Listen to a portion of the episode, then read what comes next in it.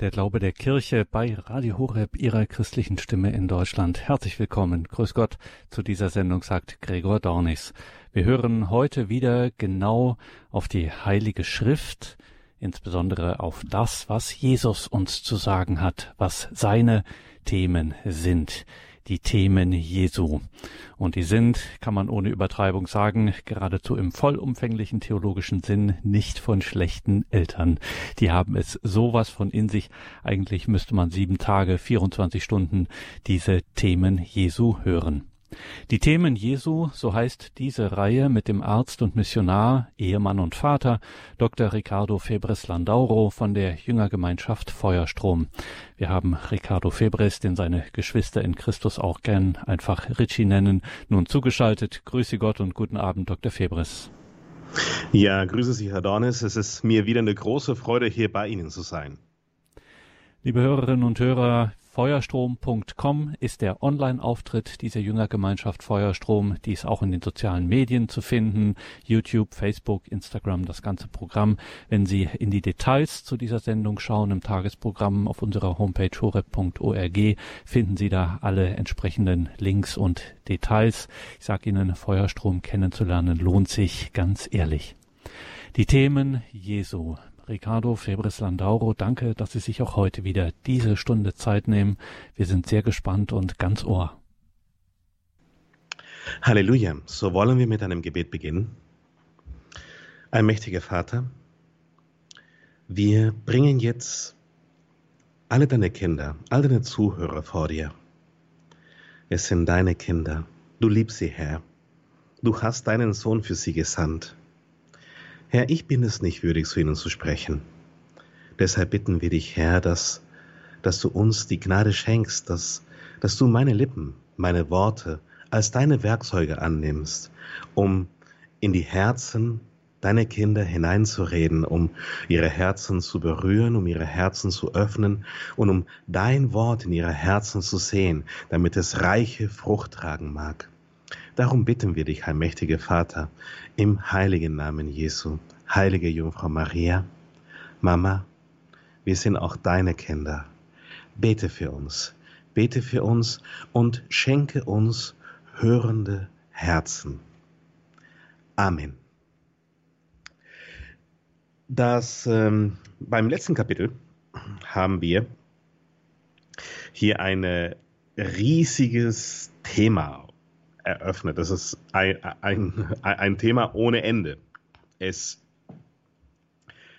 es gibt, es ist, es ist nicht menschlich möglich, das Thema gänzlich zu umfassen. Es ist nicht menschenmöglich, das, das zu durchdringen. Ähm, ich kann mich erinnern, da haben wir über dieses Thema gesprochen. Das ist das vierthäufigste Thema Jesu, das ist die Liebe. Ähm, wir haben äh, eine Gesprächsrunde bei mir gehabt und äh, wir waren da, ja, zehn Personen. Und wir haben angefangen, über die Liebe zu sprechen, was denn die Liebe nun alles ist und um was die Liebe definiert. Und äh, wir haben Stunden über Stunden geredet und wir kamen einfach zu keinem Schluss. Und schließlich war uns die einzige mögliche Schlussfolgerung, wir können die Liebe nicht gänzlich erfassen. Wir können die Liebe nicht gänzlich durchdringen. Wir können die Liebe nicht vollkommen definieren. Die menschliche Sprache reicht dazu nicht aus. Nichtsdestotrotz hat jeder einzelne von uns, jeder Mensch hat ein, ein Begriff, ein, ein Verständnis von dem, was Liebe ist, was Liebe bedeutet. Und wir haben sowas wie ein GPS, wie ein, wie ein Navi in unseren Herzen, das immer wieder auf die Liebe zusteuert. Das, das ist uns Menschen zu eigen. Wir brauchen die Liebe. Wir sehnen uns nach der Liebe. Wir suchen nach der Liebe. Und äh, naja, ähm, leider verkennen wir manchmal die Liebe, sodass wir dann nicht das Richtige tun. man könnte eigentlich auch im Großen und Ganzen sagen, ich meine, alle Süchte, ähm, alle Abhängigkeiten sind nichts anderes wie eine Form von Liebesersatz. Ähm, wir wollen natürlich und wir können die Liebe nicht ersetzen, wir wollen die Liebe nicht ersetzen. Und selbst wenn wir versuchen würden, die Liebe zu ersetzen, so würde es uns nicht gelingen. Ähm, weil die Dinge, welche ähm, mit denen wir versuchen, die Liebe in unserem Leben zu ersetzen, sind unzureichend. Sie, sie, sie können das, den Job nicht fertig kriegen.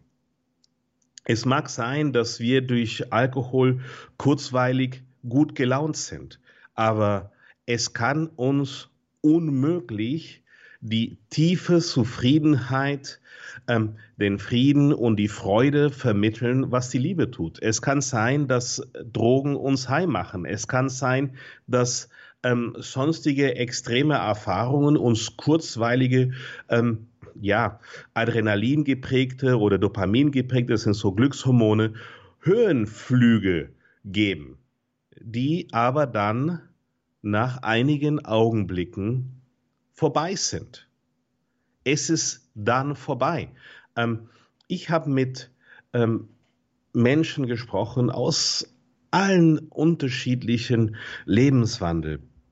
Und, äh, und Tatsache ist, dass nichts, aber auch rein gar nichts die Liebe ersetzen kann. Was hat Jesus unter Liebe verstanden? Wenn wir da ins Alte Testament gehen, das waren die Schriften, die Jesus selbst studiert hat, äh, finden wir drei Worte und diese drei Worte haben wir beim ähm, der vergangenen Episode ähm, unserer Sendung hier Credo auch ähm, gehighlightet. Wir, wir sind auf diese Worte eingegangen. Ich äh, frische sie nochmal auf. Im Alten Testament gibt es das Wort Ahava für Liebe. Ähm, da ähm, ist das Wort schenken, geben drin in Ahava. Hava ist, ist geben, schenken. Das heißt, die Liebe schenkt, die Liebe gibt. Ähm, Ahava ist eine schenkende, gebende Liebe. Es ist eine Liebe, die sich verfügbar machen will, die beschützen möchte, die be beständig, verlässlich ist, was ähm, Vertrauen schenkt, trösten will. Ähm, das ist Ahava. Ahava ist die Liebe, die, die alle Schmerzen ähm, lindert. Ahava ist die Liebe, die, die Jakob hatte zu seiner Frau Rahel, weshalb die sieben Tage äh, oder die sieben Jahre, Verzeihung, die sieben Jahre Arbeit, die er für Rahel ähm, leisten musste, ihm wie sieben Tage vorgekommen sind. Das, äh, das ist Ahava. Dann haben wir über Hesed gesprochen. Hesed, auch Liebe, bedeutet auch Liebe, ist aber auch Erbarmen, Güte, Gnade. Ähm, Hesed beinhaltet Treue, Zugeneigtheit, Hingabe, Gunst, Wohlwollen, feststehend. Es ist eine beständige, feststehende, unnachgiebige, bedingungslose Liebe, die ohne Grund da ist. Sie ist unbegründet und lässt nicht nach. Mose hat über den Hesed Gottes gesprochen. Das ist eine Liebe, die nicht aufhört. Das ist eine Liebe, die unfassbar ist. Eine Liebe, die einfach oben drüber hinausgeht. Das ist Hesed. Und wir haben über Agape gesprochen. Agape ist das altgriechische Wort. Das ist ähm, das Wort, was wir im Neuen Testament finden für die Liebe. Und ähm, eines der Gründe, warum dieses Wort auch eine alttestamentliche Bedeutung hat, ist, weil in der Septuaginta, das war damals die, die ähm, altgriechische Einheitsübersetzung, wenn man so haben will, was äh, in den Zeiten Jesu, was jeder hatte, so wie heute bei uns jeder die Einheitsübersetzung hat, hatte dort jeder die Septuaginta. Da ist eine Geschichte dazu. Da haben, ähm, hat der, der rabbinische Rat damals in Jerusalem, das war noch, ich denke, 70 Jahre vor, ähm, vor Christi Geburt, Sie haben sich zusammengesetzt und sie haben gesehen, dass es sehr viele Juden gibt in Kolonien außerhalb von Israel und äh, dass, äh, dass diese Juden, diese Kinder Israels keine Möglichkeit hatten, die, die Torah, die, die heilige Schrift, ähm, die Tanakh, Nevi, Ketubim, die, die ihre heiligen Schriften ähm, zu, äh, einzustudieren, weil sie kein Hebräisch mehr sprechen konnten.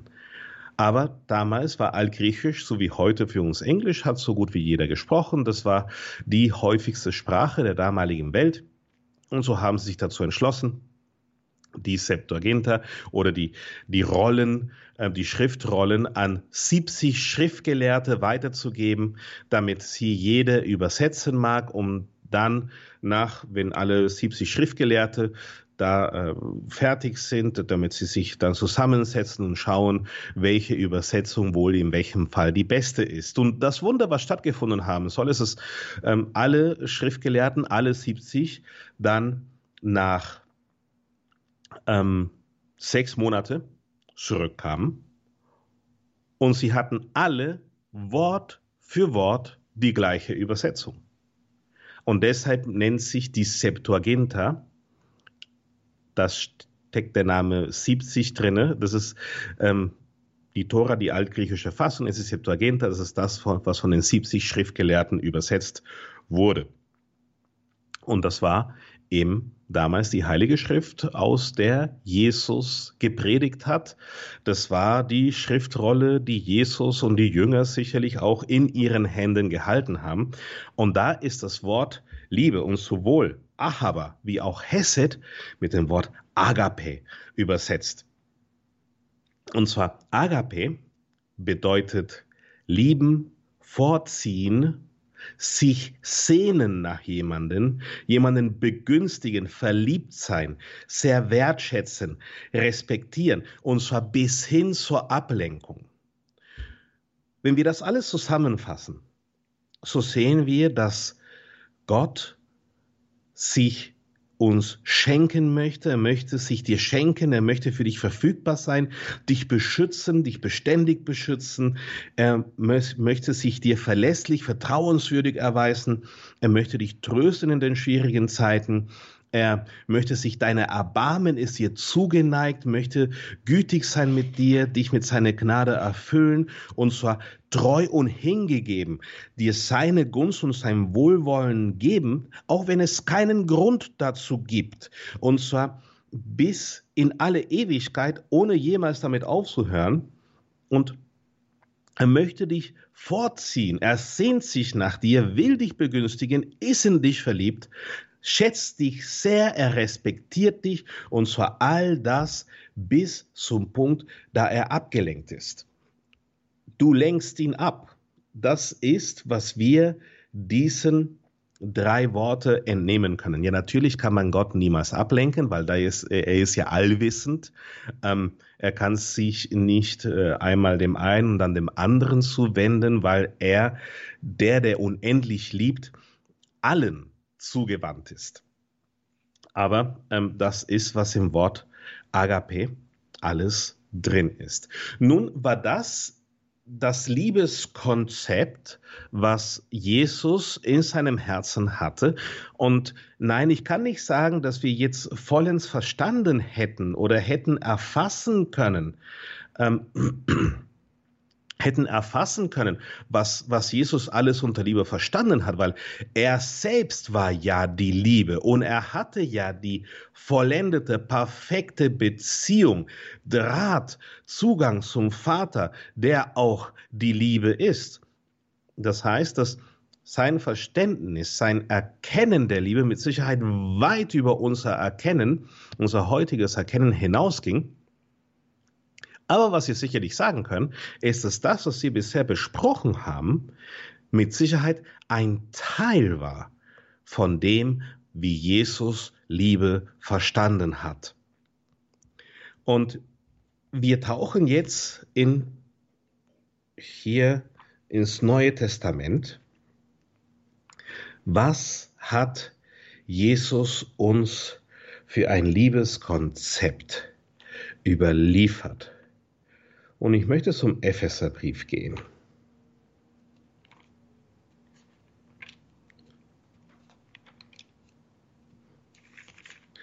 Und ich weiß, es hört sich alles super abgehoben an, aber glaub mir, es wird gleich, oder zumindest ich hoffe, dass wir das äh, in dieser Sendung noch schaffen, ziemlich konkret.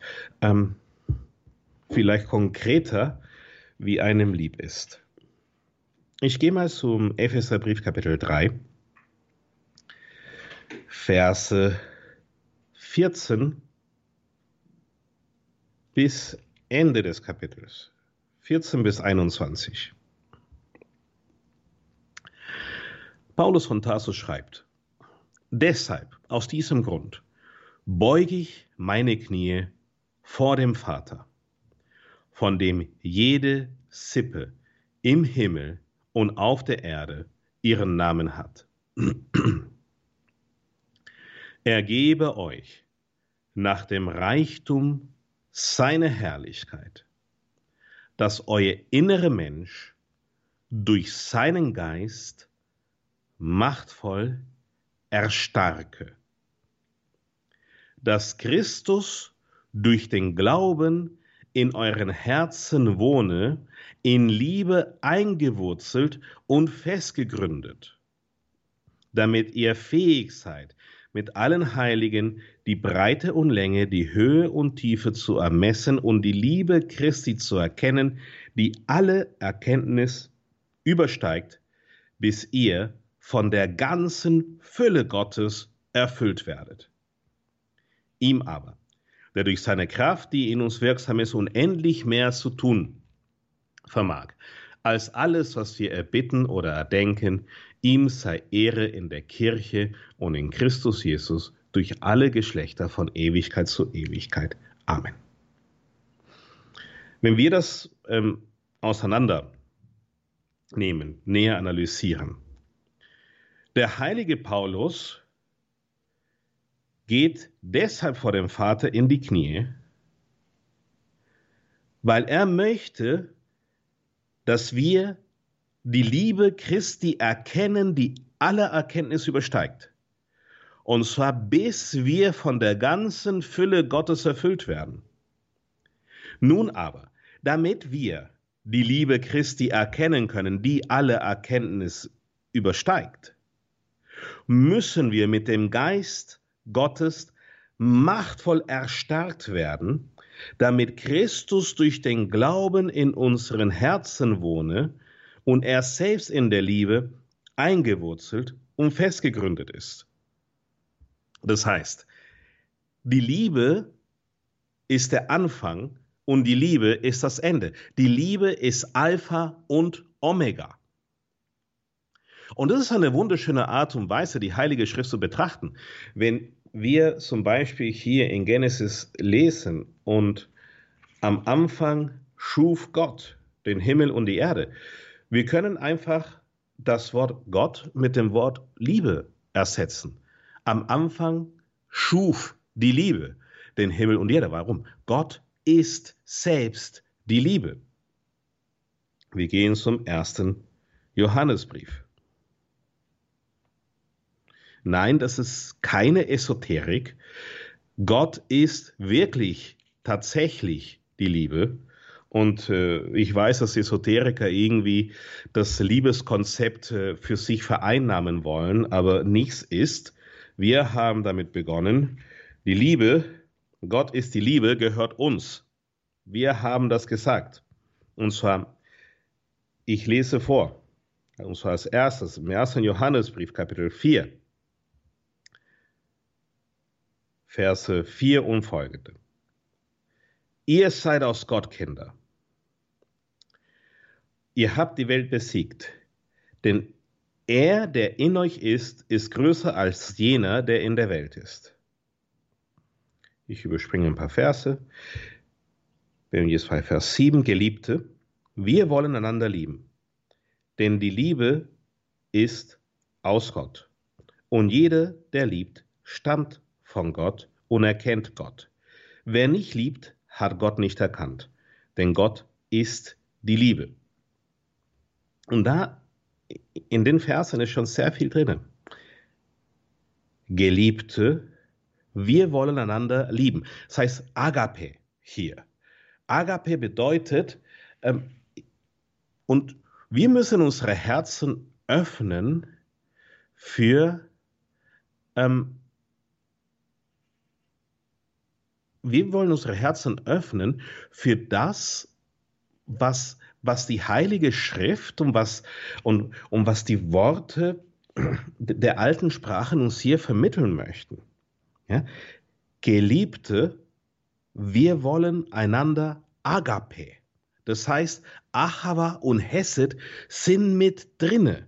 Wir wollen einander lieben, wir wollen einander alles schenken, wir wollen einander alles geben, wir wollen füreinander verfügbar sein, wir wollen einander beschützen, wir wollen verlässlich sein, wir wollen einander trösten, wir wollen äh, uns äh, erbarmen.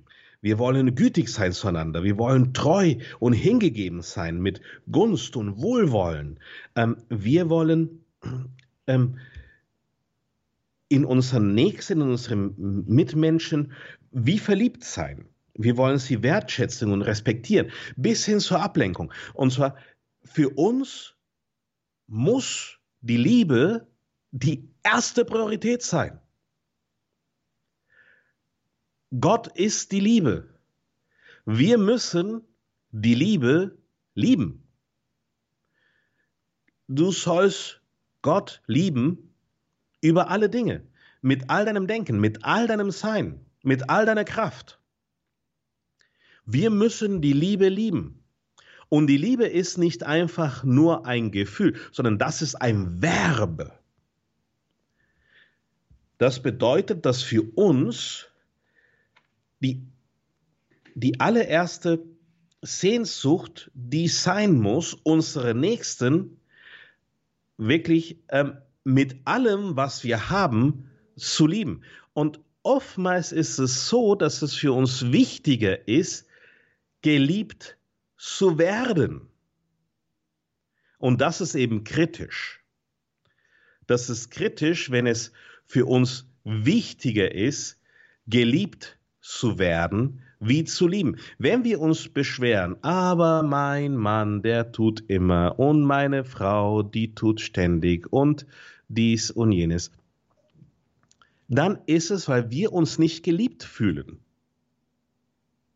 Ich kenne niemanden, der sich jemals beschwert hätte, dass er so sehr liebt. Du mein, ich, ich, ich war so liebevoll und, und, und ich bin jetzt total fertig. Nein, warum? Die Liebe erfrischt, die Liebe macht jung, die Liebe macht stark. Das ist Ahava. Das ist, selbst wenn wir sieben Jahre arbeiten müssen aus der Liebe heraus, uns kommt es vor wie sieben Tage. Ich sehe es tagtäglich in der Liebe meiner Frau für ihre Kinder. Die Liebe einer Mutter, das ist Liebe. Ähm, und hier steht, wir sind aus Gott. Wir wollen einander lieben, denn die Liebe ist aus Gott und jeder, der liebt, stammt von Gott und erkennt Gott. Wer nicht liebt, hat Gott nicht erkannt, denn Gott ist die Liebe. Darin ist die Liebe Gottes unter uns erschienen, dass Gott seinen einzigen Sohn in die Welt gesandt hat, damit wir durch ihn leben. Nicht darin besteht die Liebe, dass wir Gott geliebt haben, sondern dass er uns geliebt und seinen Sohn als Sühne für unsere Sünden gesandt hat. Nochmal, nicht darin besteht die Liebe, dass wir Gott geliebt haben, sondern dass er uns geliebt und in seinen Sohn als Sühne für unsere Sünden gesandt hat. Die Liebe zwischen uns und Gott ist nicht von unseren Leistungen abhängig. Er liebt uns nicht wegen unseren Leistungen.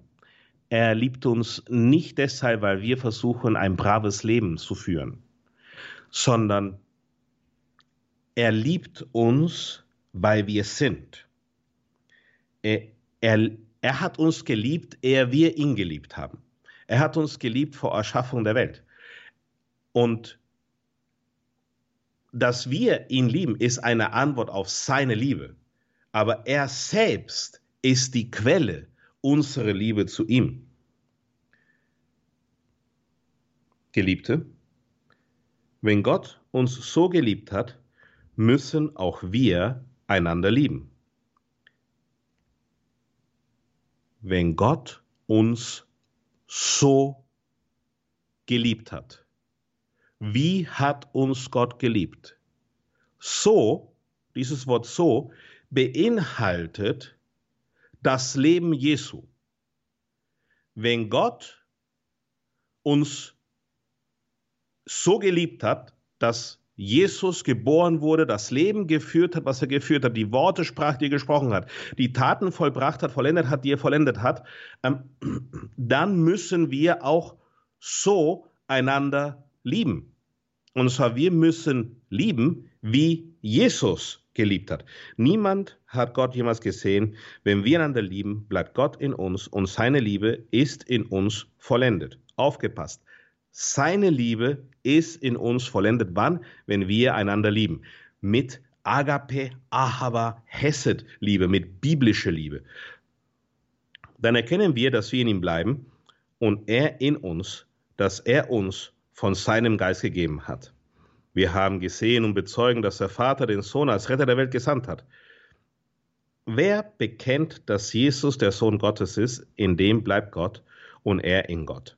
Wir haben die Liebe, die Gott zu uns hat, erkannt und gläubig anerkannt. Gott ist Liebe. Und wer in der Liebe bleibt, der bleibt in Gott und Gott bleibt in ihm. Ich denke, dass der heilige Johannes diese Worte so von Jesus gehört hat, weil seine Lehre ist wirklich unmissverständlich und klar. Ähm, er spricht darüber, sich in Gott aufzuhalten, in Gott zu sein.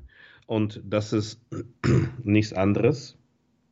Ich gehe mal zurück zu Johannes 17,23, eines meiner Lieblingspassagen, um nicht zu sagen meine Lieblingspassagen, weil ich finde, das ist echt der Hammer.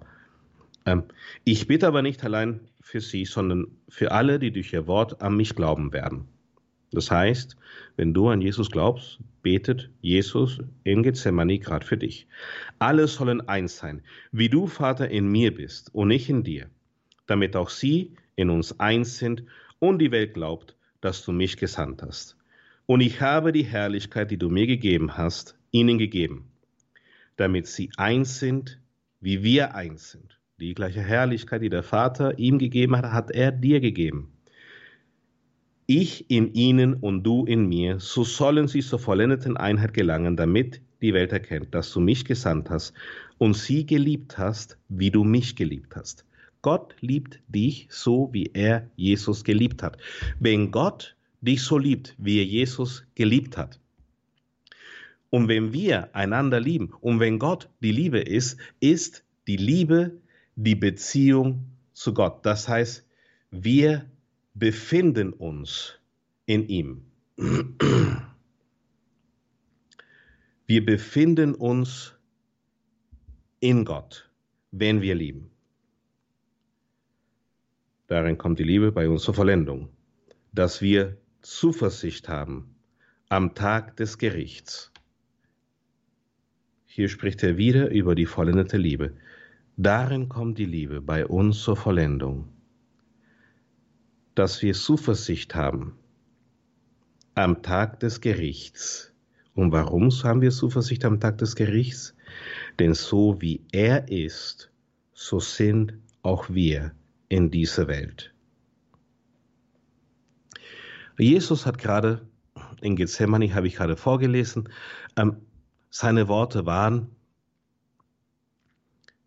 ich habe ihnen die Herrlichkeit gegeben, die du mir gegeben hast, ich will, dass die ganze Welt erkennt, dass du sie genauso liebst, wie du mich geliebt hast.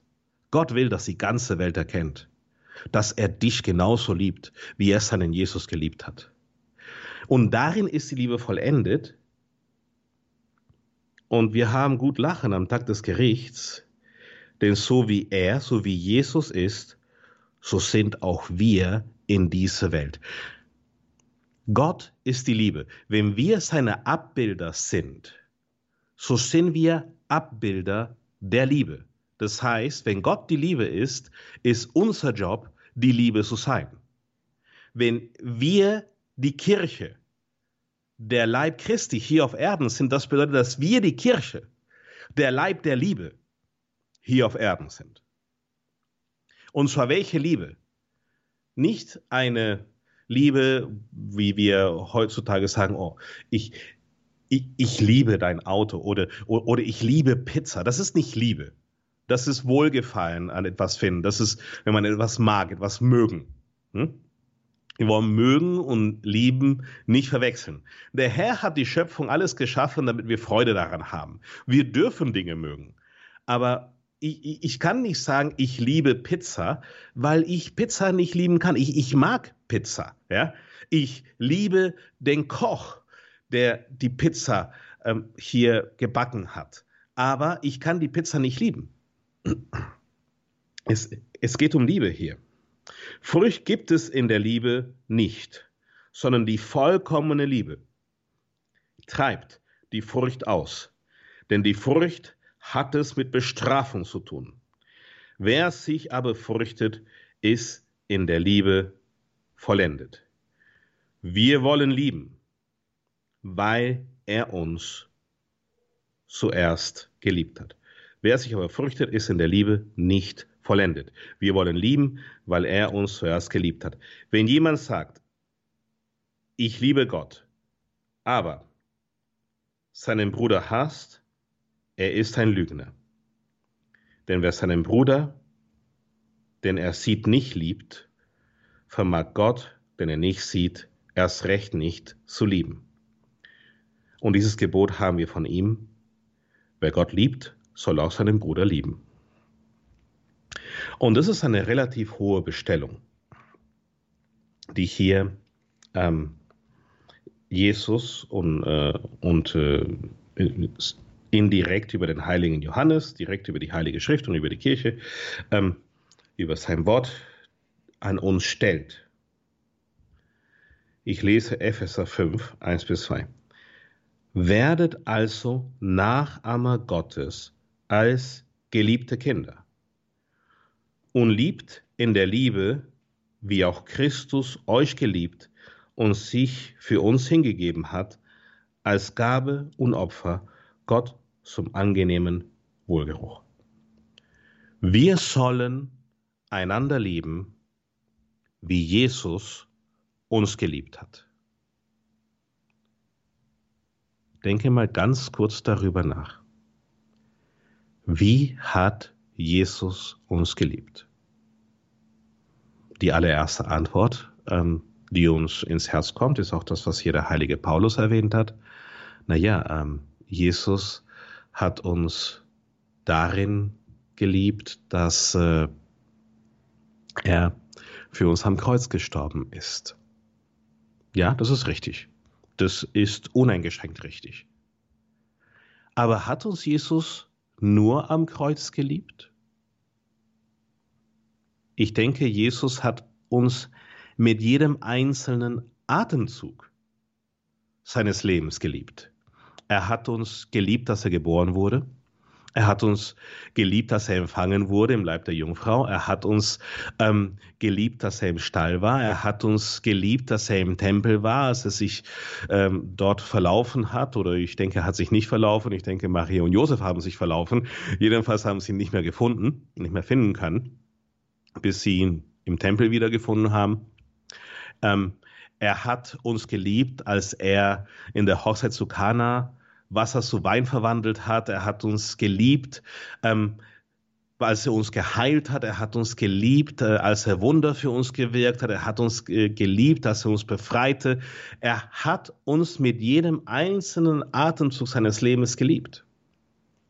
Und die Offenbarung seines Lebens, die Offenbarung seiner Liebe, damals vor 2000 Jahren, ist heute immer noch aktuell. Er hat heute, Gott hat heute nicht weniger Lust, sich zu offenbaren, wie damals, wie es damals im Leben seines Sohnes Jesus getan hat. Nun, Jesus ist auferstanden, in den Himmel gefahren und er hat uns dann dazu den Heiligen Geist gesandt, damit wir seine Werke, die Vollendung seiner Liebe, nach wie vor in unserem Leben ausüben können. Das bedeutet, wenn, wenn wir das im Glauben annehmen, was, was Jesus da verkündet hat, was die Kirche seit 2000 Jahren verkünden, dann müssen wir bekennen, es ist an uns, so zu sein wie Jesus. Wir müssen so zu sein wie Jesus.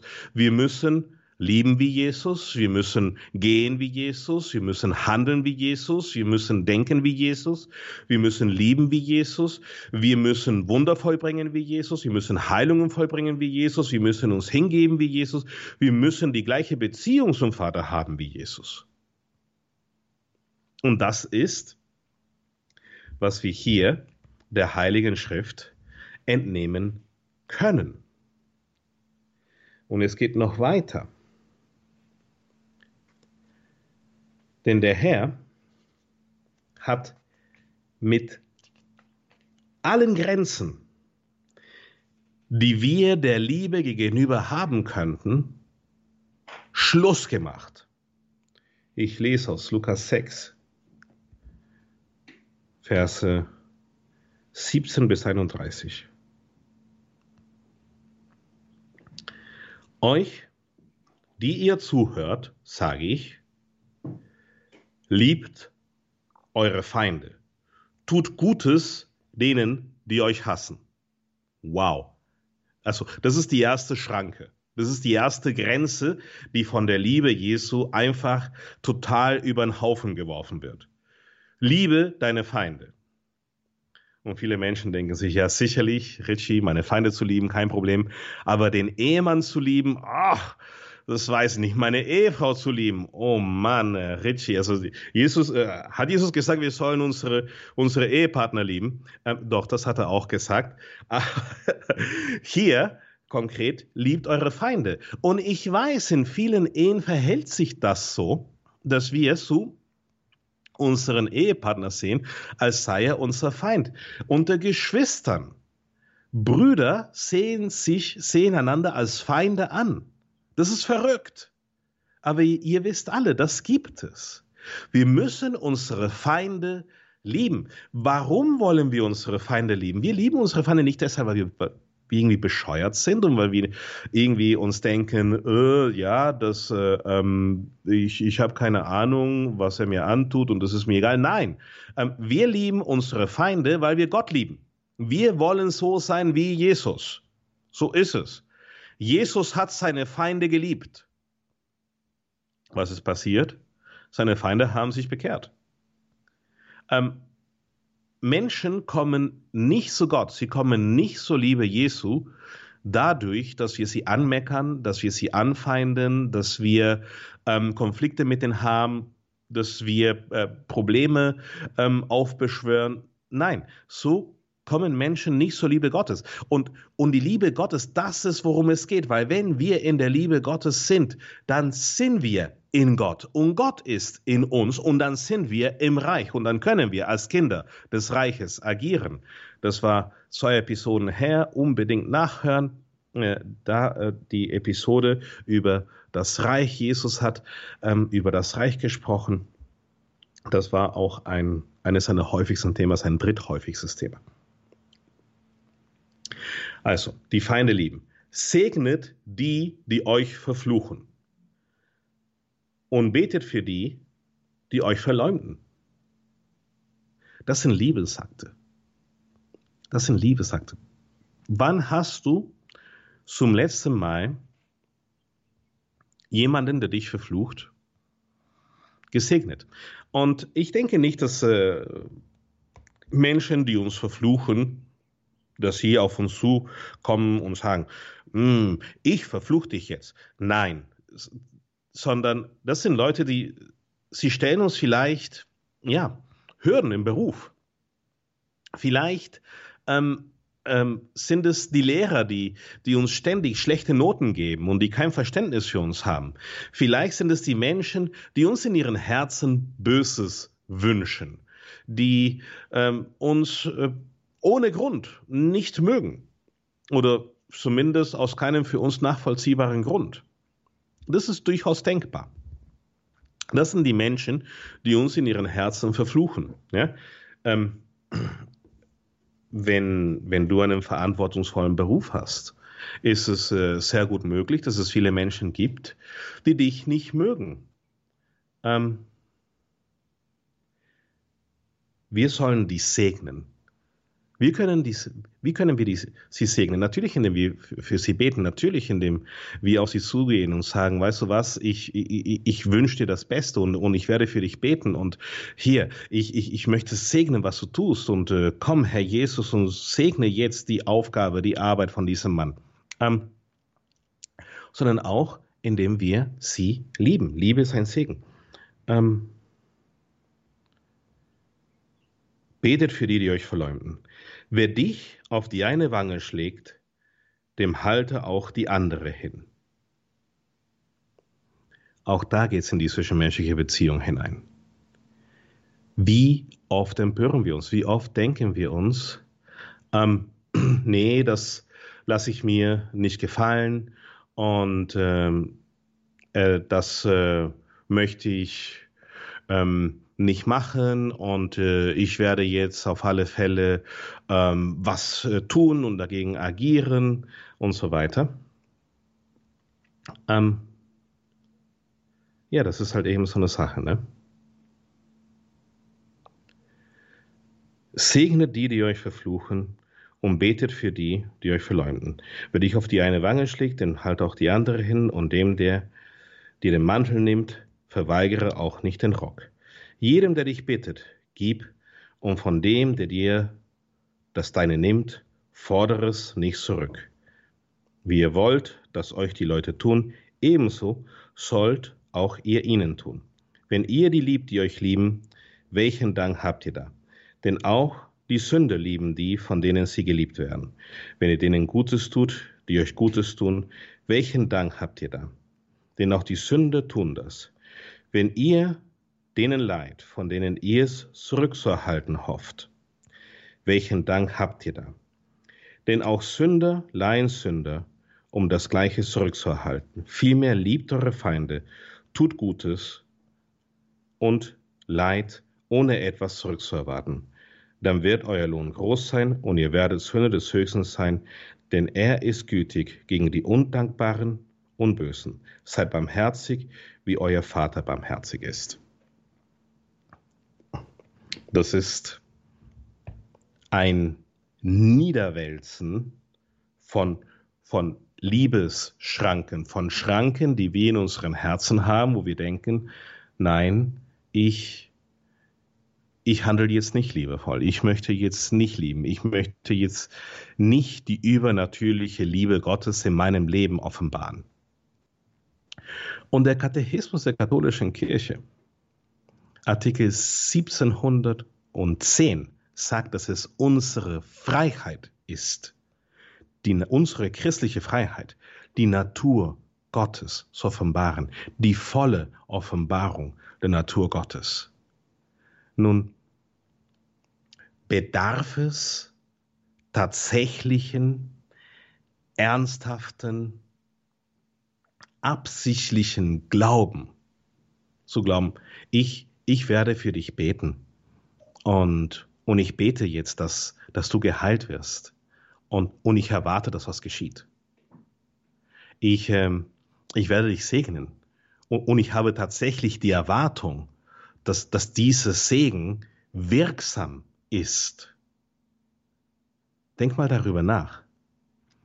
Wenn du betest, hast du die Erwartung, dass deine Gebete wirksam sind? Und die, die Antwort, die ich oftmals bekomme, ist, Richie, ähm, aber ich bin doch niemand und, und wer bin ich und ich habe doch so einen kleinen Glauben. Du bist der, die Geliebte Gottes. Du bist der Geliebte Gottes, du bist die Geliebte Gottes. Gott liebt dich. Und wenn du betest, hört Gott zu. Nun, müssen wir uns aber an dem halten, was Jesus uns gesagt hat. Wenn du betest, glaube, dass du es bereits empfangen hast. Und dann wird es dir zuteil. Wenn wir beten im Gedanken, naja, passiert eh nichts, oder mal schauen, was passiert, dann wird es uns nicht zuteil. Warum? Weil das ist, was Jesus gesagt hat. So ist es. Also,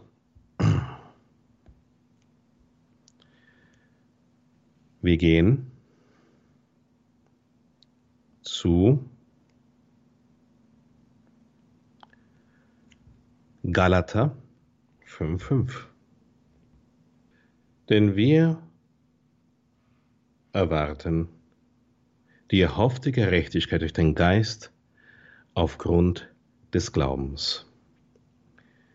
In Christus Jesus hat nämlich weder die Beschneidung noch das Unbeschnittensein irgendwelche Bedeutung, sondern nur Glaube, der durch Liebe wirksam ist.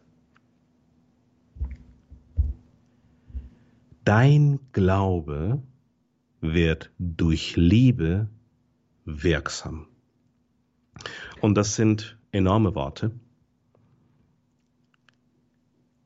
Dein Glaube wird durch die Liebe Gottes wirksam. Dein Glaube wird durch die Liebe zwischen dir und Gott wirksam. Dein Glaube wird durch die Liebe zum Nächsten wirksam. Und auch die Liebe zu dir selbst. Wir sollen uns selbst auch lieben.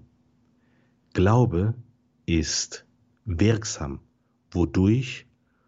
Durch die Liebe. Wenn wir nicht lieben, brauchen wir das Beten gar nicht anfangen. Immer wieder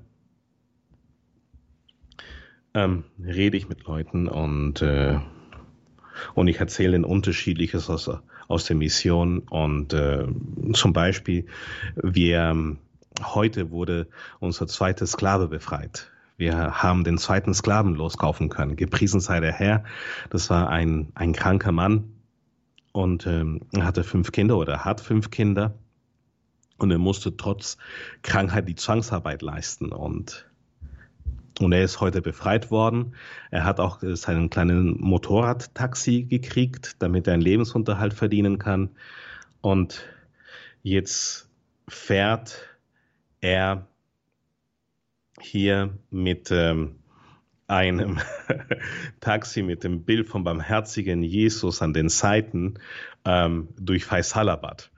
Und, äh, und äh, ja, dort darf sich die ganze Bevölkerung das Ansehen, dass Jesus sie liebt. Ja, das, da, da wird Evangelisation geleistet im islamischen Pakistan. Das ist eine großartige Sache. Und, und ich erzähle den Leuten über die, ähm, über die Drangsale und, äh, und über die Probleme, welche ähm, hier die, die Sklaven dort haben und äh, wann die Mission mühsam ist. Und, und sie sagen, ja, Richie, wir beten für dich, du bist in unseren Gebeten. Und, und ich denke mir, ach echt? Wann denn? Wann betet ihr für mich? Natürlich antworte ich nicht so, ja, ähm, weil ich weiß, viele Leute sagen das, ja, ich, ich, ich bete für dich, aber da ist keine Liebe dahinter. Hm? Wenn wir beten, so wollen wir mit Liebe beten. Und zwar mit ähm, Ahava, mit Hesed, mit Agape, mit Liebe, die sich hingibt und auch mit Liebe, die auf Gott vertraut. Wenn wir Gott lieben, können wir ihm vertrauen. Dann wissen wir, dass er verlässlich ist. Wissen wir, dass er sein Versprechen einhalten wird. Das ist ähm, Natürlich gar keine Frage. Das ist äh, Liebe.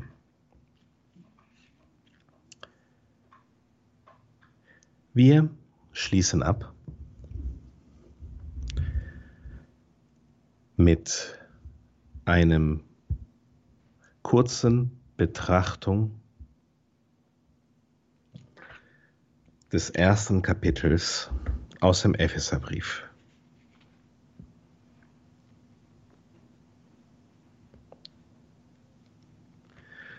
Und zwar Epheserbrief, Kapitel 1. Und wir denken über die Liebe Gottes nach.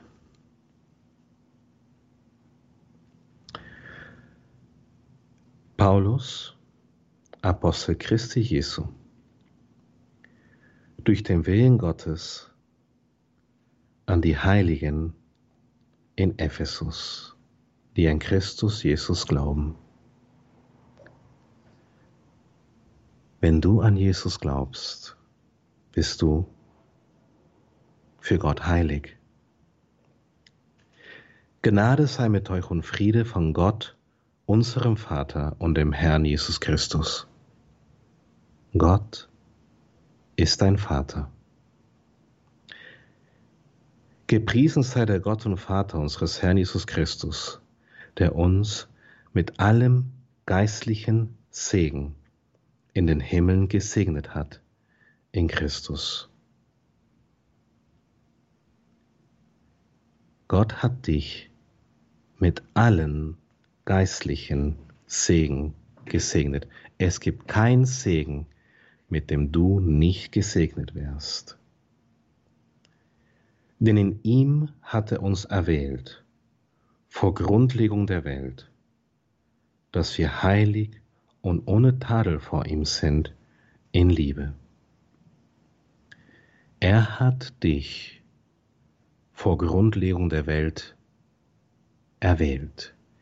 Er die Sonne zum ersten Mal strahlte. Er ersprach, es werde Licht. Was du in seinem Herzen. In Liebe hat er uns zu seiner Sohnschaft vorausbestimmt durch Jesus Christus nach seinem huldvollen Willen. Er hat an dich gedacht und er dachte sich, das muss mein Kind werden. Die Welt hat er wegen dir erschaffen.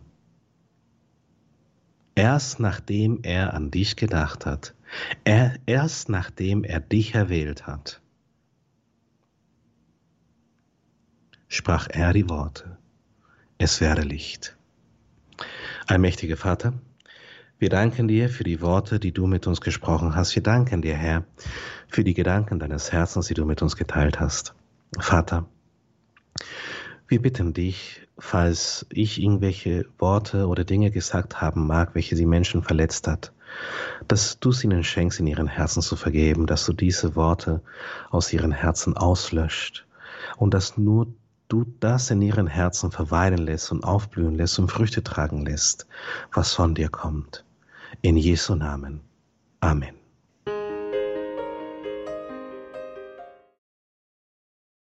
Themen Jesu, eine Reihe mit dem Missionar und Arzt, mit dem Ehemann und Vater Dr. Ricardo Febres Landauro von der Jüngergemeinschaft Feuerstrom. Heute in diesem neunten Teil ging es weiter um die Liebe. Liebe Hörerinnen und Hörer, das Ganze können Sie natürlich nachhören in unserer Mediathek. Auf horeb.org wird das in Kürze stehen. Und wenn Sie dann schon auf horeb.org sind, schauen Sie in die Details zu dieser Sendung im Tagesprogramm. Dort finden Sie natürlich die Links zur Jüngergemeinschaft Feuerstrom.